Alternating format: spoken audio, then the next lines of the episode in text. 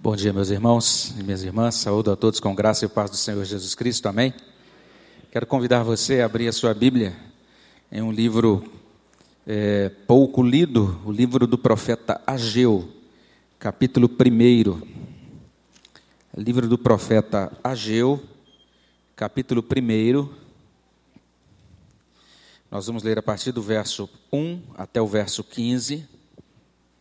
Se você tem a Bíblia de Genebra aí, a página 1191, se não, basta você procurar logo depois de Sofonias e antes de Zacarias. Ageu, capítulo 1. Acho que já deu para todo mundo encontrar. Se você não encontrou até agora, você vai olhar para quem está do seu lado aí para ver se já achou para a gente fazer a leitura. Nós vamos ler juntos esse trecho, é um trecho é, conhecido de muitos, muitos de nós, e a gente vai fazer a leitura então em Ageu capítulo 1, a partir do verso 1 até o versículo 15. Vamos ler juntos a palavra do nosso Deus. Ageu 1, de 1 até 15. No segundo ano do rei Dario, no sexto mês, no primeiro dia do mês, veio a palavra do Senhor por intermédio do profeta Ageu, a Zorobabel, filho de Salatiel, governador de Judá, e a Josué, filho de Josadaque, o sumo sacerdote, dizendo: Assim fala o Senhor dos exércitos. Este povo diz: Não veio ainda o tempo, o tempo em que a casa do Senhor deve ser edificada. Veio, pois, a palavra do Senhor por intermédio do profeta Ageu, dizendo: Acaso é tempo de habitardes vós em casas apaineladas, enquanto esta casa permanece em ruínas? Ora, pois, assim diz o Senhor dos Exércitos: Considerai o vosso passado. Tendes semeado muito e recolhido pouco. Comeis, mas não chega para fartar-vos. Bebeis, mas não dá para saciar-vos vestivos, mas ninguém se aquece. E o que recebe salário, recebe-o para pô-lo num saquitel furado. Assim diz o Senhor dos Exércitos: Considerai o vosso passado. Subi ao monte, trazei madeira e edificai a casa. Dela me agradarei e serei glorificado, diz o Senhor. Esperastes o muito, e eis que veio a ser pouco. E esse pouco, quando o trouxestes para casa, eu, com um assopro, o dissipei. Por quê? Diz o Senhor dos Exércitos. Por causa da minha casa, que permanece em ruínas, ao passo que cada um de vós corre por causa de sua própria casa. Por isso, o céu sobre vós retém o seu orvalho, e a terra os seus frutos. Fiz vir a seca sobre a terra e sobre os montes, sobre o cereal, sobre o vinho, sobre o azeite e sobre o que a terra produz, como também sobre os homens, sobre os animais e sobre todo o trabalho das mãos. Então, Zorobabel, filho de Salatiel, e Josué, filho de Josadaque, o sumo sacerdote, e todo o resto do povo atenderam à voz do Senhor, seu Deus, e às palavras do profeta Ageu, às quais o Senhor, seu Deus, o tinha mandado dizer, e o povo temeu diante do Senhor. Então, Ageu, o enviado do Senhor, falou ao povo segundo a mensagem do Senhor, dizendo: Eu sou convosco, diz o Senhor. O Senhor despertou o espírito de Zorobabel, filho de Salatiel, governador de Judá, e o espírito de Josué, filho de Josadaque, o sumo sacerdote, e o espírito do resto de todo o povo. Eles vieram e se puseram ao trabalho na casa do Senhor dos Exércitos, seu Deus, ao vigésimo quarto dia do sexto mês. Nós começamos o nosso culto lendo Salmos 84, cantamos inclusive um cântico baseado nesse salmo. É um salmo realmente muito precioso, é algo que a palavra de Deus traz para o nosso coração, assim, que vale a pena a gente retornar a ele.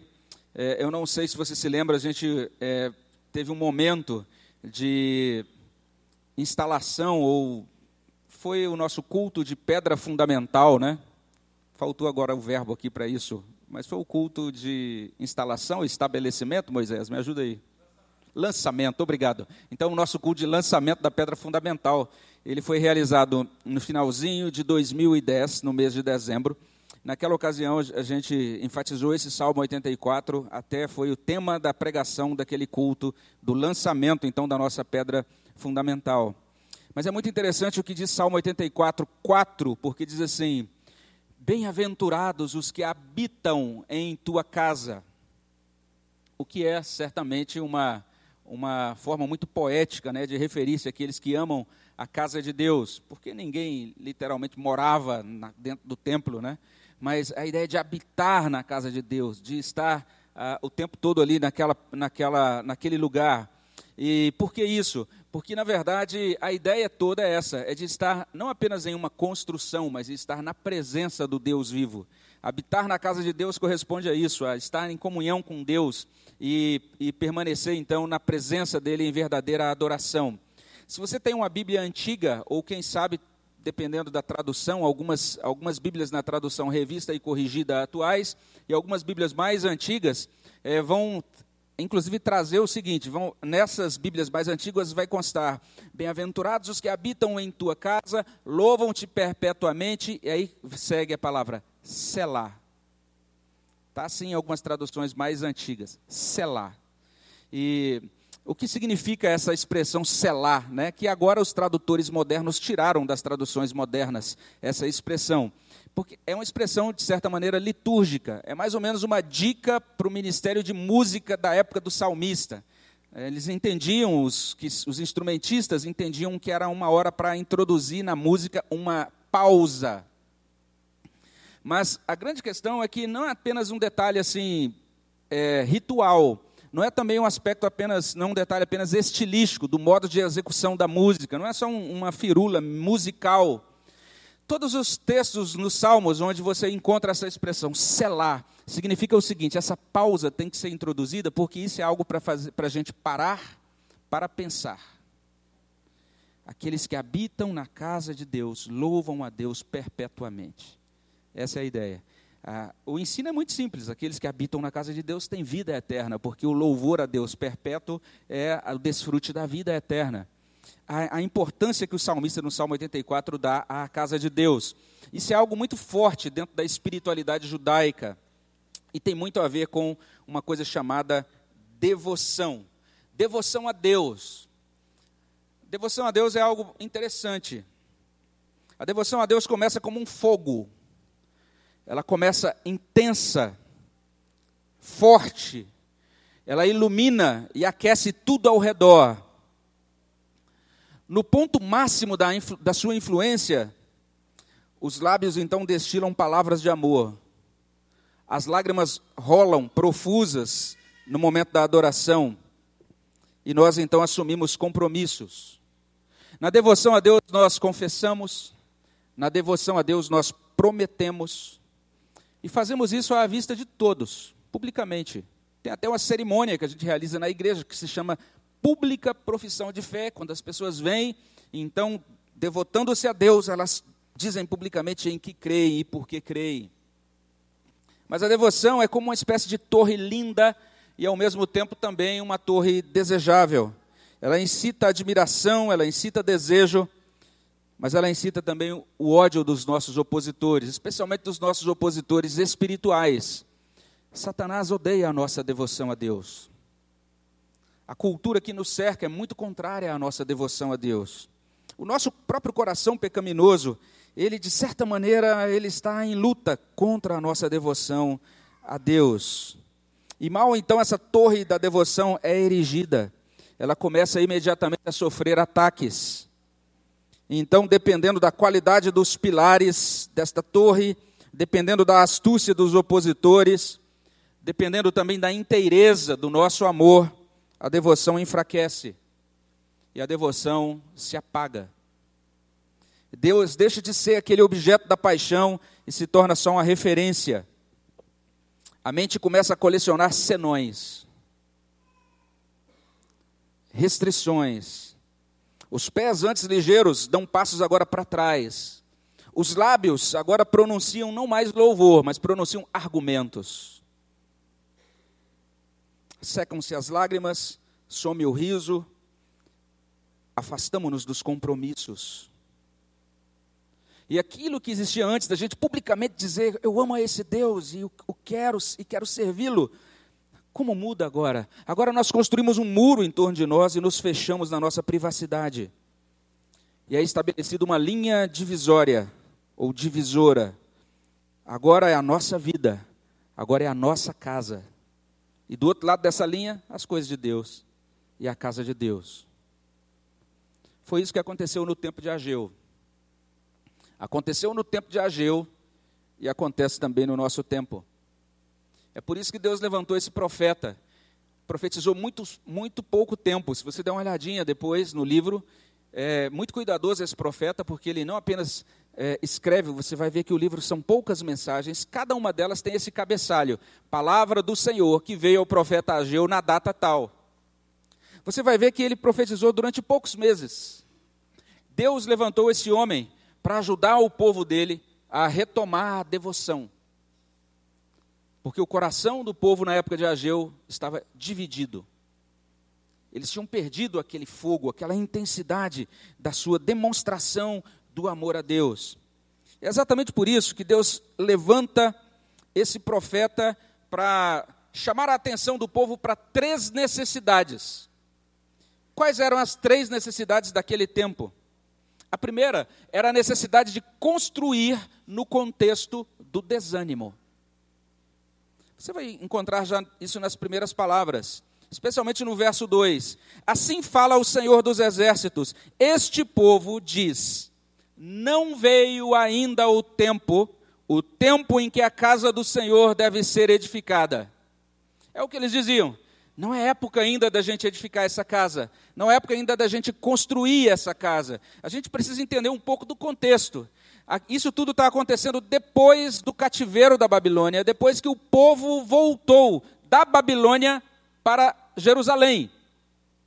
E eles voltaram e tinham que reconstruir o templo. A cidade tinha sido devastada, o templo tinha sido devastado, aquele templo portentoso de Salomão. Tudo estava em ruínas. E eles precisavam então reconstruir tudo, reconstruir a vida da nação, reconstruir as cidades próximas de Jerusalém, os vilarejos, restabelecer a vida agrícola, restabelecer a vida econômica, restabelecer a vida nacional, restabelecer a vida religiosa.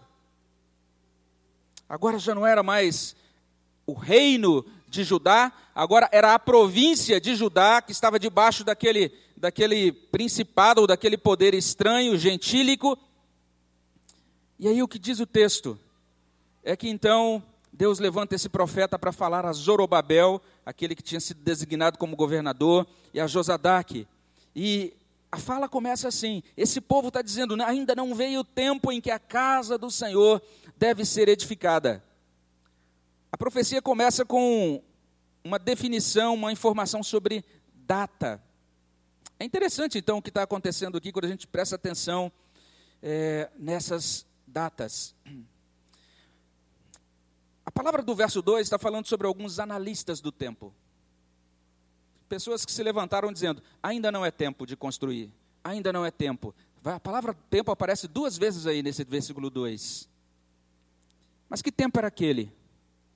Preste atenção nisso. O povo retornou do cativeiro no ano 538 a.C. De acordo com a data da profecia de Ageu, Ageu pronunciou essa profecia no ano 520. Eu quero só que você entenda o que estava acontecendo então. Aquele povo tinha voltado. E assim que eles voltaram, já nas primeiras semanas, eles retomaram a construção do templo. Começaram a construir o novo templo, o segundo templo. Foi algo quase que imediato. E você vai encontrar isso lá no livro de Esdras, esse registro do que aconteceu, do que, do que foi, do que transcorreu já nesses primeiros dias. Mas Ageu está profetizando no ano 520. Passaram-se 18 anos. 18 anos e o templo não foi construído. Preste atenção. 18 anos. Eles voltaram em 538, mas em 520 Ageu está profetizando, dizendo que tinha gente dizendo assim: não veio ainda o tempo, o tempo em que a casa do Senhor deve ser edificada. Eles enfrentaram oposição, logo no início da construção, oposição externa. Quando você vê o relato de Esdras, ele é bem detalhado. Foram pessoas que se levantaram de todos os lados, opositores externos. E enfrentaram também desânimo interno. A nossa Bíblia de Genebra ajuda a gente a entender um pouco disso. E a partir daquele, daquela oposição, eles arrefeceram, a obra parou. E ficou cerca de 16 ou 17 anos parada. 16 ou 17 anos as pessoas passavam ali, então, da, diante daquele, daquela localidade, olhavam ali para o topo daquele monte, viam as ruínas, uma obra iniciada, um pedaço de ruína aqui, um pedaço de obra iniciada, parada, durante 16 ou 17 anos. E mesmo agora, enquanto Ageu profetiza, vai surgir uma nova oposição. E aí, então, nós temos esse prognóstico desses avaliadores do tempo. Não veio ainda o tempo. Ageu, então, está falando sobre isso, construir no contexto do desânimo. O povo perdeu o ânimo de construir. É interessante. Ceder ao desânimo é algo terrível. Ceder ao desânimo é como ser apanhado por uma aranha venenosa. Primeiro ela vem e pica a vítima e paralisa a vítima. Depois ela enreda a vítima. E em seguida ela devora. É isso que acontece quando a gente cede ao desânimo os resultados são terríveis. A gente vai, por causa do desânimo, a gente vai adiando a ação solucionadora, aquilo que traria a resolução das nossas dificuldades. E quando o desânimo tem a ver com Deus, com a nossa vida com Deus, com a nossa caminhada com Deus, da nossa devoção a Deus. Veja bem, quanto mais a gente vai se desanimando de Deus e das coisas dele, mais a gente vai se animando para outras coisas longe de Deus. É assim que funciona. Porque vai acontecendo uma divisão dentro do nosso coração, uma divisão na nossa devoção. Deus então levanta esse profeta Ageu para dizer: olha, o povo precisa construir no contexto do desânimo. Vai ter muita gente dizendo: não veio ainda o tempo, o tempo em que a casa do Senhor deve ser edificada, mas vocês devem, devem é, construir, mesmo nesse tempo. É a primeira necessidade apresentada pelo profeta Ageu. A segunda coisa que Ageu coloca diante de nós é que não apenas temos que construir no contexto de desânimo, mas também nós temos que construir no contexto de crise. Verso 3 em diante. Veio, pois, a palavra do Senhor por intermédio do profeta Ageu, dizendo: Acaso é tempo de habitardes vós em casas apaineladas, enquanto essa casa permanece em ruínas? Ora, Pois, assim diz o Senhor dos Exércitos: considerai o vosso passado, tendes semeado muito, recolhido pouco, comeis, mas não chega para fartar-vos, bebeis, mas não dá para saciar-vos, vestivos, mas ninguém se aquece. O que recebe salário, recebe-o para pô-lo num saquitel furado. Assim diz o Senhor dos Exércitos: considerai o vosso passado. Subi ao monte, trazei madeira, edificai a casa, dela me agradarei, serei glorificado, diz o Senhor esperastes o muito, e eis que veio a ser pouco, e desse pouco, quando o trouxestes para casa, eu com um assopro o dissipei. Mais adiante no verso 10 ele diz: O céu sobre vós retém o seu orvalho, a terra os seus frutos, fiz vir a, te, a, seca sobre a terra e sobre os montes, sobre o cereal, sobre o vinho, sobre o azeite, sobre o que a terra produz, como também sobre os homens, sobre os animais e sobre todo o trabalho das mãos. Crise diminuição de ganho, carestia, aperto. Esse era o contexto. Preste atenção. Nesse contexto de crise, o texto de Ageu vai fazer um contraste. É como se ele, a gente pudesse pensar assim, uma tabelinha com duas colunas. E numa coluna você pode pensar, pensar nisso casa de Deus. Pode colocar, colocar essa expressão. E na outra coluna, minha casa. É isso que vai sendo mostrado aqui no texto. Você vai perceber isso sendo destacado de maneira muito interessante. Você vai encontrar pelo menos cinco vezes a referência à casa de Deus. No verso 2, o tempo em que a casa do Senhor deve ser edificada. Mais adiante, no verso 4, esta casa permanece em ruínas. Mais adiante, você vai encontrar isso lá no verso 8. Edificai a casa. E todas essas referências são a casa de Deus. E mais adiante você vai encontrar isso no verso 14. Se puseram ao trabalho na casa do Senhor. É um tempo de crise. E observe, é mencionada então cinco vezes a casa do Senhor, nesse contexto de crise. Nesse mesmo contexto de crise, vai ser mencionada a minha casa. A casa do povo. Verso 4. É tempo de habitardes vós em casas. E aí a palavra bem difícil da gente falar, apaineladas. Note isso.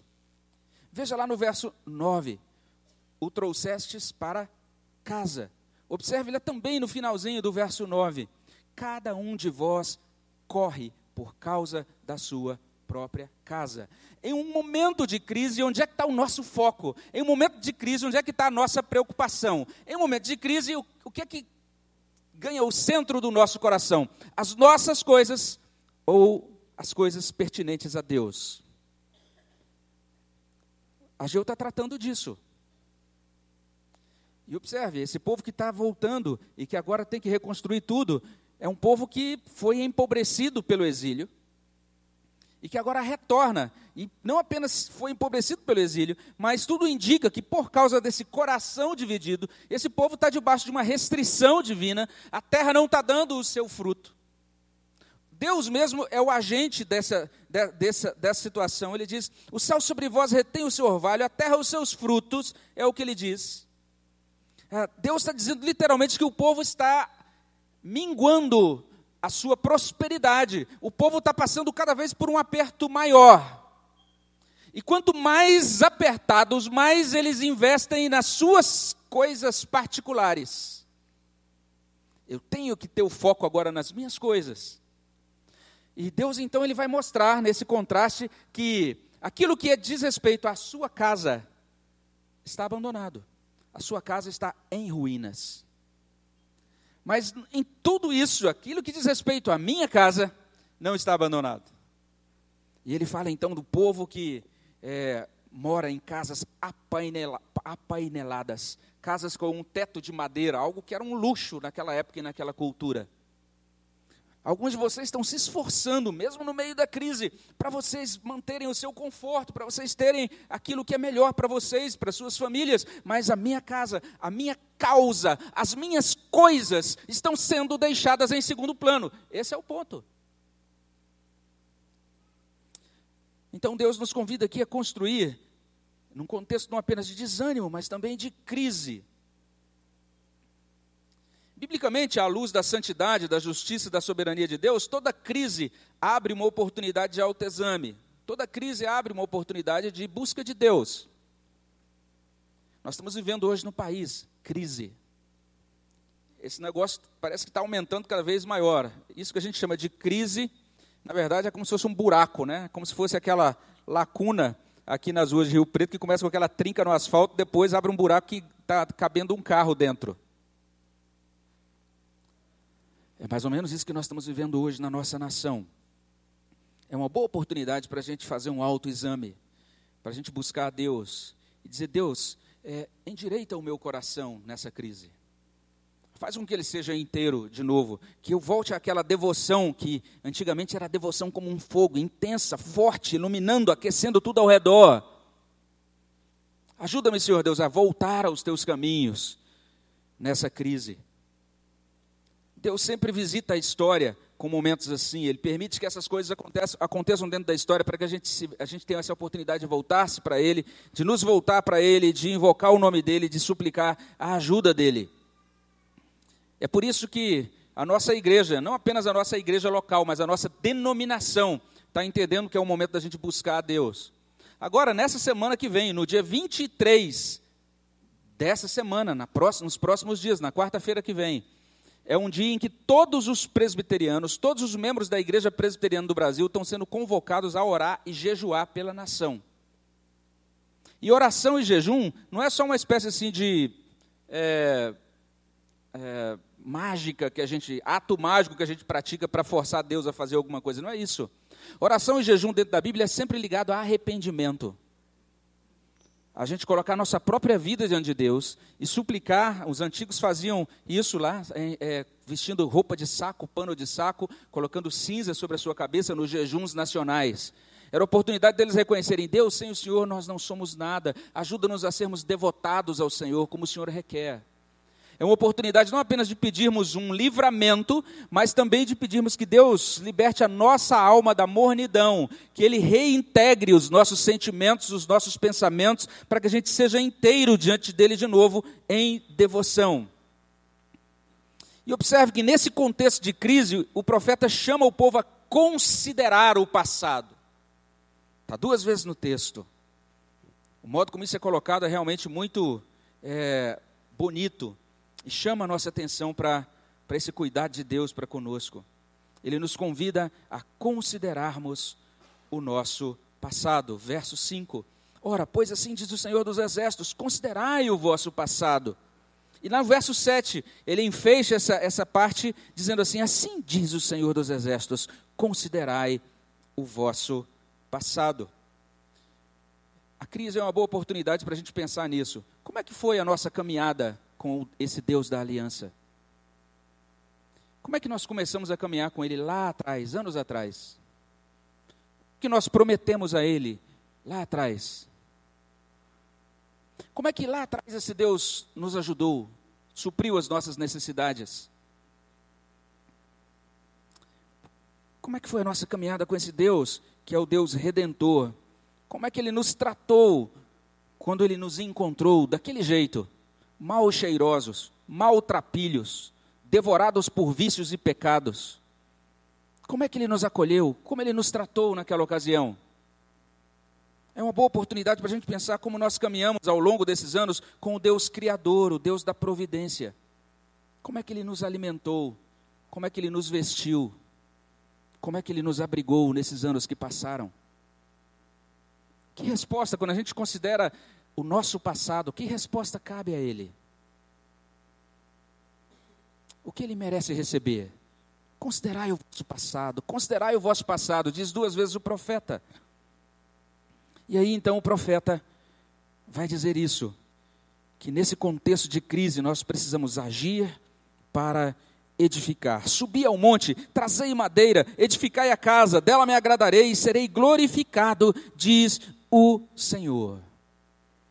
Olha só que coisa interessante. Deus começa dizendo: Olha como está feia a situação, os seus ganhos estão diminuindo. Mas ele diz: Agora subam, começa a edificação. E depois ele repete, dizendo: Olha, sabe por que isso está acontecendo? Vocês estão esperando muito. E eis que esse muito, então, é pouco. Ele vai dizer: É uma boa oportunidade para a gente pensar nos porquês disso. Ele vai dizer de maneira bem clara: Por que, lá no verso 9? Por causa da minha casa que permanece em ruínas. Cada um de vós corre por causa da sua própria casa. E o verso 10, um outro, uma, mais uma vez, uma explicação. É por isso, é por causa dessas coisas, porque vocês têm o coração dividido, que o céu sobre vós retém o seu orvalho. Então, nesse contexto, hajam, é momento de edificar. Esse é o ponto. E aí nós somos apresentados à terceira necessidade que é colocada aqui por, por esse profeta, o profeta Ageu ele nos convida a construir ajudados por Deus. Isso está nos versos 12 até 15. Aí é, é, bem interessante, a gente precisa entender o que é isso que está aí nos versos 12 a 15. Isso tudo que está aí é um único, um mesmo evento. Do jeito que está escrito, parece que são coisas separadas, mas é uma só coisa, é um só evento. A gente pode é, olhar, por exemplo, para o verso é, 12 o verso 12 diz que a voz de Deus é atendida. Mas ele não está desagregado, ele não está separado do resto. A gente vai ver os versos 13 e 14 que a presença abençoadora de Deus é confirmada. O profeta diz assim: Eu sou convosco, diz o Senhor. E depois que essa presença é confirmada, Deus desperta o povo para trabalhar nos versos 13 e 14. O Senhor então desperta Zorobabel, depois Josué, depois o resto de todo o povo, e eles vieram e se puseram ao trabalho. E aquele templo que estava parado, aquela obra que estava parada há 16 ou 17 anos, é terminada em quatro anos. É o que acontece a partir desse momento da história. Construir ajudados por Deus. A ideia toda do texto é essa. Nós nos devotamos a esse Deus porque nós temos consciência da nossa dependência dele. Quanto mais amuados e distantes dele, mais distantes nós estamos de qualquer boa realização. Não existe boa obra fora dele. Não existe realização realmente satisfatória fora dele. Não existe bem-aventurança fora dele. Não existe felicidade fora dele. Não existe alegria fora dele. Não existe satisfação fora dele. E ele então é quem ajuda o povo agora a retomar aquela obra. É interessante então que Ageu não está apenas mostrando um texto de um Deus severo que está zangado com o povo porque o povo parou a obra, mas de um Deus presente, disposto a ajudar o povo a realizar essa obra. Isso faz toda a diferença. Construir ajudados por Deus, construir no contexto do desânimo, construir no contexto da crise, construir ajudados por Deus. E daí a gente já pode concluir a nossa mensagem dessa manhã. Esse texto de Ageu é cheio de possibilidades de aplicações assim motivacionais, né? Ele é cheio de, dessas possibilidades. Por exemplo, a gente olha para esse texto, a gente pode dizer isso. Nós somos convidados aqui a crer e a servir a Deus a despeito do desânimo. Nós somos convidados aqui, aqui a crer e servir a Deus a despeito da crise. Nós somos convidados aqui a crer que o Senhor está conosco. Todas essas coisas são muito boas, são muito necessárias, são coisas muito excelentes. E a gente podia terminar a pregação por aqui, e muitos talvez fizessem assim mesmo. Mas é importante a gente ter uma amarração teológica mais cuidadosa aqui, nessa conclusão. Primeiro, eu creio que todo esse livro de Ageu, e de modo especial essa primeira parte que a gente leu, está falando sobre a enormidade da dureza do nosso coração. Nosso coração, ele tem essa inclinação de ser autocentrado, de ser focado em sua casa, na sua vida, nas suas coisas. Esse é o coração humano. Nós somos sempre a galáxia exigente que demanda a satisfação de nossos anseios. E se nós cremos na existência de Deus, então que esse Deus esteja ao nosso serviço. E que esse Deus receba a sobra, que ele receba o pior de nós. Porque afinal de contas, o importante é a minha casa apaneilada. Que palavra difícil. Que eu tenha preeminência e que Deus e que as coisas de Deus fiquem em segundo plano. Um livro ontem que a gente leu no, no grupo de leitura da UMP diz isso: que nós não negamos nada a quem amamos, nós não negamos nada a quem nós nos damos. Quando nós nos damos em amor a alguém, nós estamos dispostos a dar aquilo que essa pessoa pede. Então parece que o problema aqui desse pessoal aqui na época de Ageu é o problema do amor, do amor fraco, do amor defeituoso. Ou, talvez mais lastimável, o amor inexistente. Não é apenas o retrato do povo na época de Ageu, é o meu retrato, é o seu retrato, é o nosso retrato. É a nossa inclinação, é a nossa tendência. Então o texto está falando: olha, como o nosso coração é assim. É o povo que foi liberto do cativeiro, é o povo que saiu vivo da Babilônia. Eles podiam estar dizendo: nós temos tanta razão para a gente adorar esse Deus. Os nossos pais morreram lá naquela terra estranha. Nós estamos voltando para a terra da promessa, para a terra que mana leite e mel. Vamos reconstruir a nação, vamos voltar a adorar esse Deus de todo o coração. Não. Um coração marrento. Um coração que parece uma engrenagem enferrujada na hora que tem que fazer a obra de Deus. Não é só o coração do povo na época de Ageu, é o meu coração. O texto está falando sobre a enormidade da dureza do nosso coração. Segundo, a gente pode dizer que esse texto está falando sobre essa supremacia da graça de Deus que decide falar conosco. Olha depois o texto com cuidado. Como Ageu repete isso, Deus é quem está falando. São tão poucos versículos, mas isso está impregnado no texto. Olha lá, verso primeiro: Veio a palavra do Senhor por intermédio do profeta Ageu. Depois no verso 2: Assim fala o Senhor dos exércitos. É o que ele coloca já no verso 2. Depois no verso 3: Veio, pois, a palavra do Senhor por intermédio do profeta Ageu, e ele complementa, dizendo. Isso vai sendo repetido várias vezes no restante do texto. Deus está demonstrando a condescendência dele, o modo como ele, apesar de estar sendo colocado em segundo plano, ele ainda coloca o povo dele em primeiro plano. Ele toma a iniciativa, ele podia dizer: Ah, eu vou deixar vocês de lado. Mas ele continua falando, ele levanta essa figura que a gente não conhece muito bem, esse irmão chamado Ageu. E ele fala.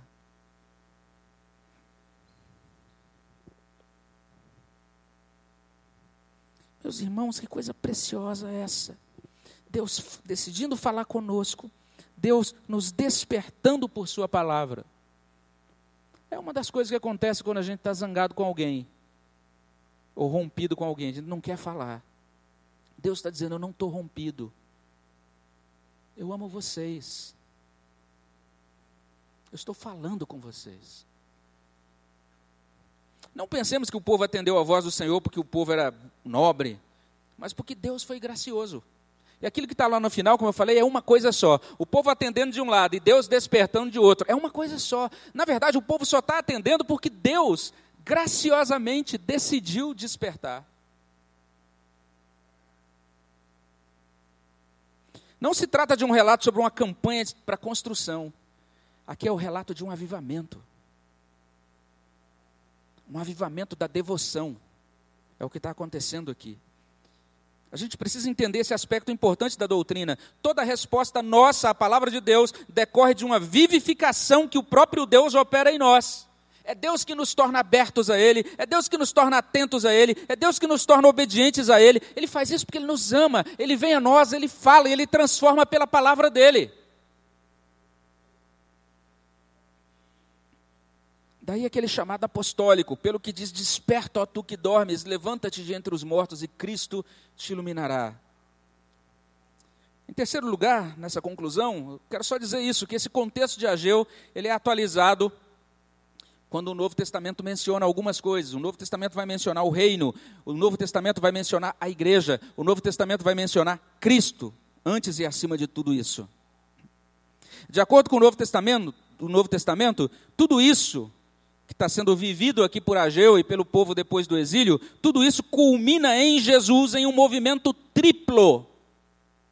São três coisas que, que são realizadas e que acontecem e que se completam ou que se realizam em Cristo com relação a isso que está acontecendo aqui em Ageu. E a gente pode falar então de um primeiro movimento em que a gente pode dizer isso, que lá o Novo Testamento vai dizer que Jesus é maior do que o templo. Está lá em Mateus 12, 6.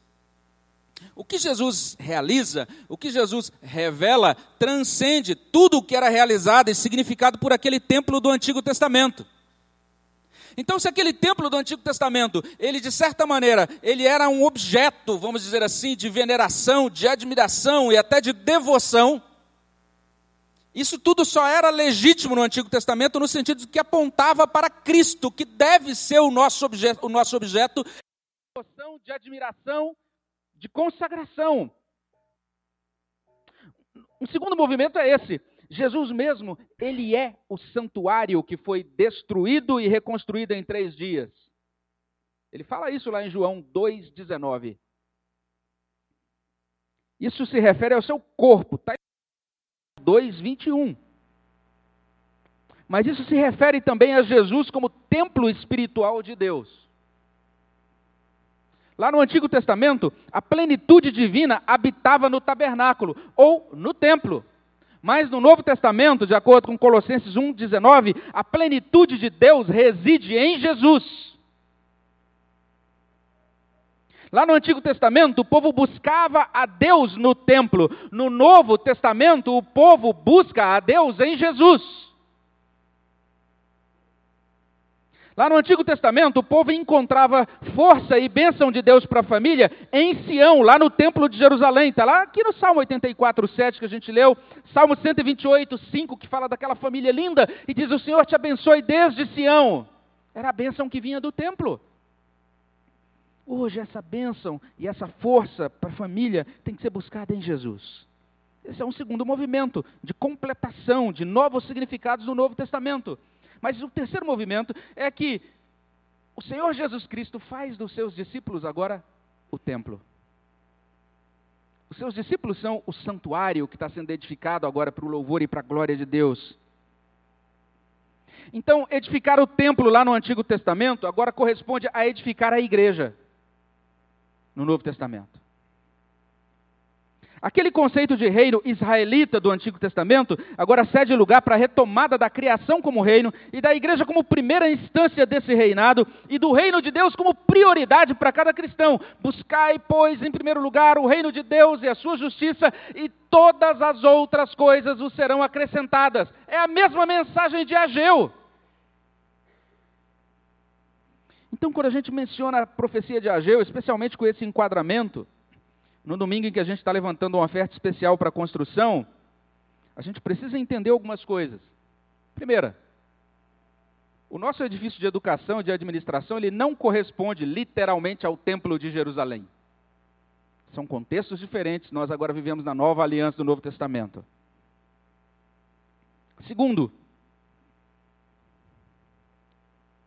Nós cremos que essa obra ela foi edificada não apenas para o conforto da igreja, mas para a glória de Deus e para o serviço de expansão do reino de Deus. Então isso, todas essas coisas continuam sendo válidas e necessárias exatamente por causa de Cristo. E se lá no Antigo Testamento a gente deveria ter devoção a Deus e ao seu reino, agora no Novo Testamento, depois da revelação de Cristo, maior ainda. Então essa palavra de Ageu, ela chega até nós dessas duas maneiras. Nós só podemos atender a esse chamado. Para continuar investindo no reino de Deus, nos tempos de desânimo, continuar investindo no reino de Deus, nos tempos de crise, continuar investindo com essa certeza de que seremos ajudados por Deus. Nós só podemos fazer isso se nós formos despertados pela graça de Deus em Cristo. Só assim. Não tem outro jeito. E tudo o que deflui disso, desse despertamento, quando nós somos despertados pela graça de Deus em Cristo, tudo o que deflui disso não é mais sacrifício. Agora se torna uma resposta nossa de amor, porque Ele nos amou primeiro, porque Ele nos alcançou com a graça dele. A gente pode dizer também que, assim como o povo foi desafiado naquela geração de Ageu, nós somos desafiados hoje. nós podemos meditar em nosso passado. Considerai o vosso passado, à luz do que Deus fez em nós e por nós. Quando nós pensamos no nosso passado, como é que nós consideramos a tratativa de Deus? Nós podemos dizer assim: Deus nos tratou bem, Deus nos abençoou no passado. Nós temos um conceito humilde de nós mesmos diante do modo como nós pecamos e Deus nos perdoou e restaurou lá no passado. Além disso, nós podemos dizer que para nós, para cada um de nós, a obra de Deus é mais importante do que nossas casas. Você pode dizer, não apenas isso. Será que nós entendemos que é preciso edificar a casa de Deus para agradá-lo e glorificá-lo, como diz aí o verso 8? Isso continua válido hoje. Edificar a casa de Deus agrada o coração de Deus e glorifica o nome de Deus. Deixar a casa de Deus de lado, deixar de frequentá-la, falar mal dela, desprezá-la. Ageu está falando: parem com isso, subam ao monte, tragam madeira é a igreja. É o povo que precisa ser edificado, é a igreja em ruínas. Algo precisa ser feito. Isso tem que ser feito pelos agentes de Deus desta geração. Quem tem que fazer isso? Em primeiro lugar, os que governam. Zorobabel. Você vai ver isso. A palavra veio a Zorobabel. E depois vai dizer assim: olha, é, depois que ouviram isso, verso 12: então Zorobabel. E mais adiante você vai encontrar lá no verso 14: o Senhor despertou o espírito de quem? Zorobabel, era o governo.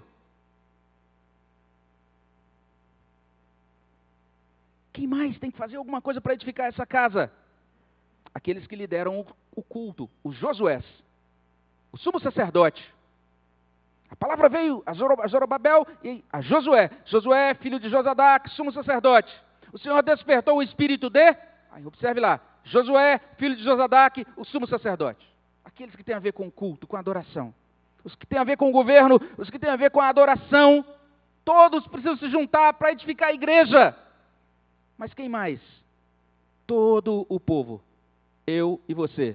A palavra que veio a Josué, a Zorobabel, e depois a Josué, mas diz: então Zorobabel, Josué e todo o resto do povo atenderam a voz do Senhor. O Senhor despertou o espírito do resto de todo o povo. Eles vieram e se puseram ao trabalho todo o corpo bem ajustado, consolidado pelo auxílio de toda a junta, segundo a justa cooperação de cada parte, efetuando o seu próprio aumento para a edificação de si mesmo em amor, em tempos de desânimo, em tempos de crise, com a certeza de que Deus nos ajuda a edificar. Mas e as dificuldades financeiras? E o saquinho com o fundo furado? Vale a pena você ler depois o resto de Ageu. E a crise? O mesmo Deus, através do mesmo profeta, nos responde em Ageu 2, de 4 a 9. E olha o que ele escreve lá. Ora, pois, sê forte, Zorobabel, diz o Senhor, e sê forte, Josué, filho de Josadaque, o sumo sacerdote, e tu, todo o povo da terra. Sê forte, diz o Senhor, e trabalhai, porque eu sou convosco, diz o Senhor dos Exércitos, segundo a palavra da aliança que fiz convosco quando saístes do Egito. O meu espírito habita no meio de vós, não temais. Pois assim diz o Senhor dos Exércitos, ainda uma vez, dentro em pouco farei abalar o céu, a terra, o mar e a terra seca, farei abalar todas as nações, as coisas preciosas de todas as nações virão, encherei de glória esta casa, diz o Senhor dos Exércitos. Minha é a prata, meu é o ouro, diz o Senhor dos Exércitos. A glória desta última casa será maior do que a da primeira, diz o Senhor dos Exércitos. E neste lugar darei a paz, diz o Senhor dos Exércitos. Amém? Vamos orar? Senhor, nós queremos agradecer por esta fidelidade do Senhor, pelo teu amor, pelo modo tão presente em que o Senhor, como o Senhor se manifesta na nossa vida, Senhor. Ó oh Deus, pela por essa disposição do Senhor em falar conosco, de nos dar a palavra que chega aos nossos corações por meio do profeta Ageu. E eu peço que o Senhor nos abençoe, ó Pai. Nos abençoe, ó Deus, nos dando boa disposição, nos despertando, Senhor, nos motivando para servir ao Senhor, para trabalhar na tua causa, para, ó Deus, é, sentirmos de novo no nosso coração aceso aquele fogo da santa devoção ao Senhor, ó Pai. Que o Senhor olhe para o nosso coração e que o Senhor trate destas questões, destas coisas que muitas vezes impedem, Senhor Deus, a continuidade da nossa devoção. Que o Senhor repreenda tudo aquilo que te entristece, Senhor. E que Senhor, Deus, plante no nosso coração essa semente verdadeira, essa semente frutífera da tua palavra e que ela produza muito muito fruto e muito bom fruto para o agrado do teu coração e para a glória do teu nome. É o que nós pedimos no nome de Jesus. Amém, Senhor Deus.